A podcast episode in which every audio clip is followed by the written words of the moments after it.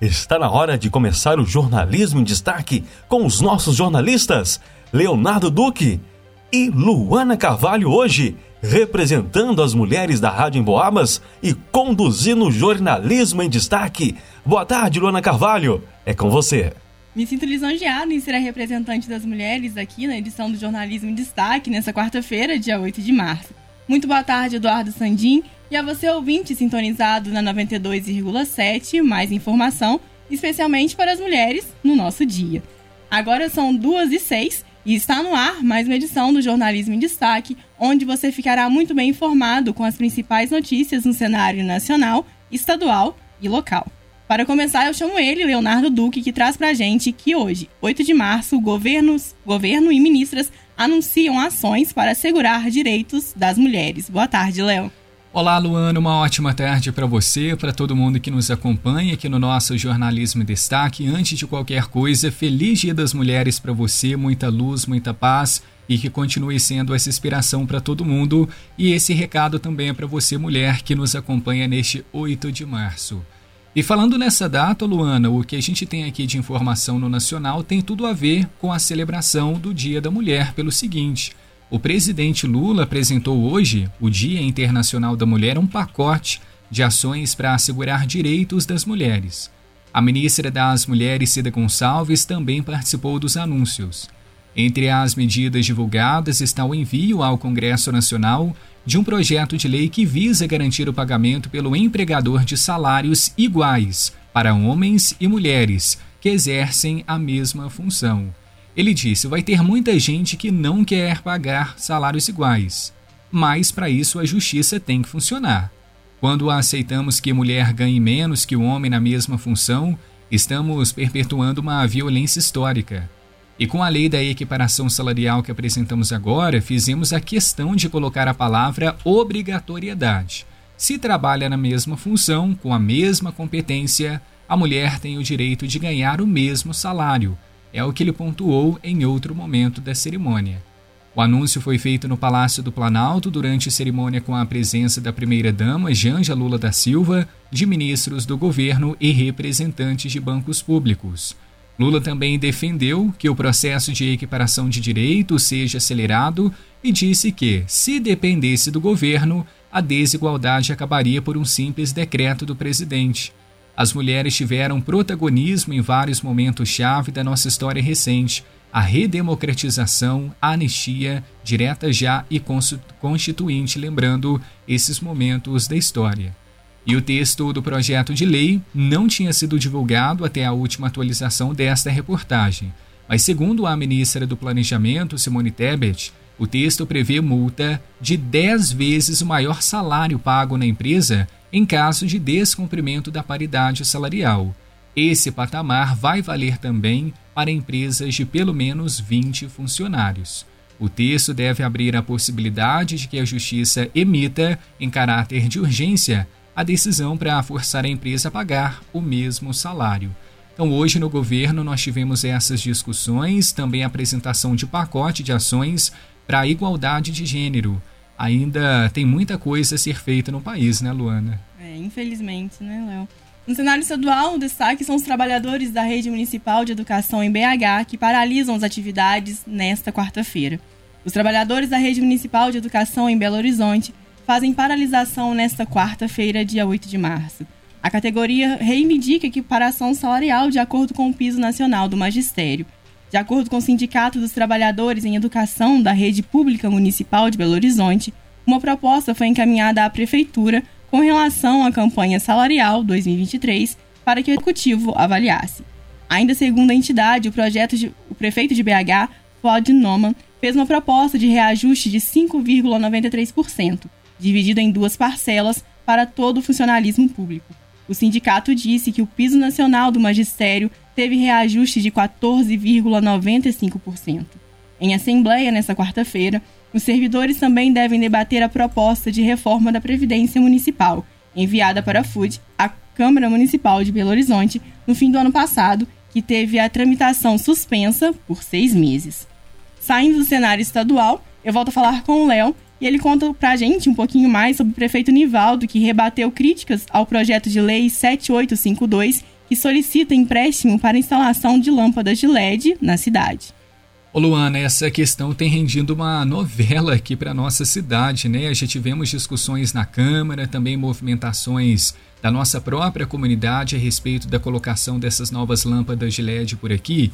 Então a gente preparou uma reportagem para dizer o que, que, está acontecendo em meio a esses debates. Porque ontem o prefeito de São João del Rei, Nivaldo de Andrade, acabou se manifestando nas redes sociais sobre críticas ao projeto de lei 7852 que é de sua própria autoria, que está em discussão na Câmara. O que, que esse texto diz? Solicita a contratação de empréstimo de até 20 milhões de reais para investir na iluminação pública. Objetivo é instalar lâmpadas de LED em toda a cidade. E o Nivaldo também acabou se exaltando em algum momento, chamou a oposição de nojenta e explicou a logística do projeto. Ele disse que as finanças do município não vão ser afetadas, isso porque um empréstimo seria pago pela própria economia que as lâmpadas de LED vão gerar no consumo de energia. Alegou ainda que 14 milhões de reais serão suficientes para a realização das obras, não sendo necessário contratar os 20 milhões previamente inseridos no texto. Bem, de acordo com o texto original, a prefeitura fica autorizada, se necessário, a utilizar recursos arrecadados com impostos, como o ICMS e também o Fundo de Participação dos Municípios, para quitar a dívida com o agente financeiro contratado para o empréstimo. Só que o seguinte, esse projeto ele não tem gerado debates apenas entre vereadores, mas também em meio à nossa própria população. Ontem mesmo, na reunião da Câmara, tivemos alguns embates. Delcimar Ribeiro e Lavine de Paula eles representaram o movimento negro na reunião e o Delcimar disse que é preciso gerenciar melhor o dinheiro arrecadado pela taxa de iluminação pública e até aproveitou a ocasião para falar sobre a empresa responsável pela iluminação pública da cidade. Disse que as muitas demandas que são apresentadas todos os dias pela população não são atendidas. E o mesmo a gente acompanha também no nosso programa Boca no Trombone, a cada dia de um ponto diferente da cidade as pessoas falam sobre lâmpadas queimadas, postes quebrados e que há muito tempo já fizeram contato com a empresa, mas até agora nada de solução. Já Lavínia acabou relembrando o episódio de quando foi assaltada, porque quando se fala sobre iluminação pública, temos a conexão direta com segurança pública. Muitos relatos já chegaram também de pessoas dizendo que trabalham à noite, estudam à noite, têm compromissos durante a madrugada e não se sentem seguras para sair. Quando saem, está aquele breu total no bairro e realmente gera todo aquele receio. Seguinte então, Luana, a gente vai apresentar o posicionamento do Nivaldo, também do movimento negro e de outras pessoas da nossa comunidade a respeito do projeto, que deve voltar em breve em discussão em plenário, talvez na próxima semana. E o posicionamento completo do prefeito fica disponível nas redes sociais, lá no arroba Rádio Emboabas, dá para todo mundo ver o vídeo. É isso aí, Léo. No cenário local, eu trouxe que o Dia da Mulher vai ser marcado com programação especial em São João del Rei. A Zapac a apoia com o apoio de colaboradores voluntários faz o Dia da Beleza, que começou às 13 horas e segue até às 5 horas da tarde para comemorar com as pacientes na sede da Zapac. Na Praça da Estação, o Fórum de Mulheres das Vertentes estará em campanha de arrecadação para os projetos FMV, Fórum de Mulheres Vertentes, Musa, Mulheres Sonhando Alto, Tiradentes e aspas, Associação Pro Autistas. Essa ação beneficiará famílias de forma maioritária autogeridas por mulheres, mães, que estão nos territórios de São João del Rei e Tiradentes. Confira a lista dos itens que podem ser doados: alimentos não perecíveis, leite de caixinha ou em pó, fraldas descartáveis e produtos de higiene.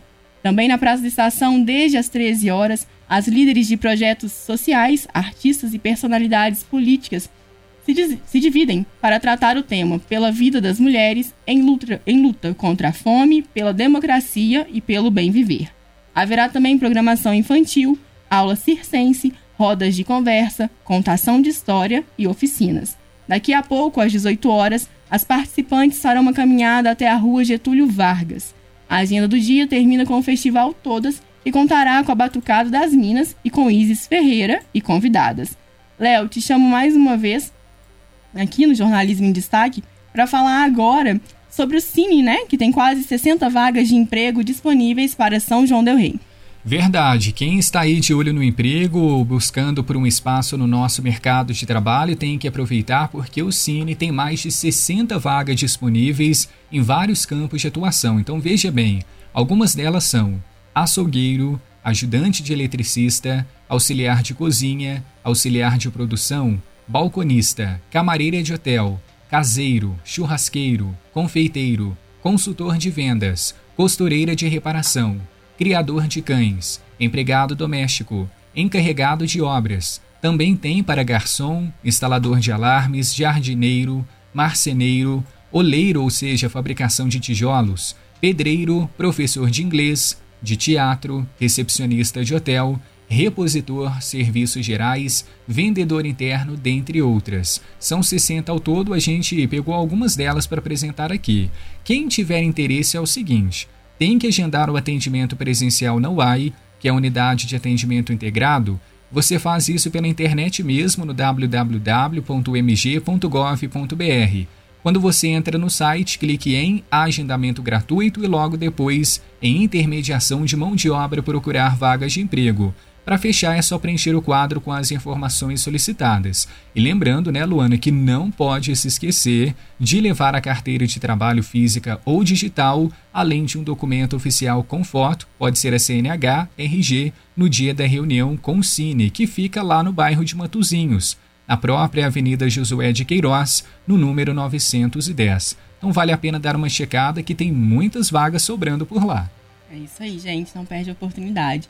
2h17, termina aqui mais uma edição do Jornalismo em Destaque. Nossa equipe de jornalismo se encontra logo mais na edição das 16 horas do Jornal em Boabas para te deixar ainda mais informado. E no Jornalismo em Destaque, amanhã, se Deus assim permitir. Você continua muito bem acompanhado ao longo de toda a tarde com eles, Leonardo Duque e Eduardo Sandim.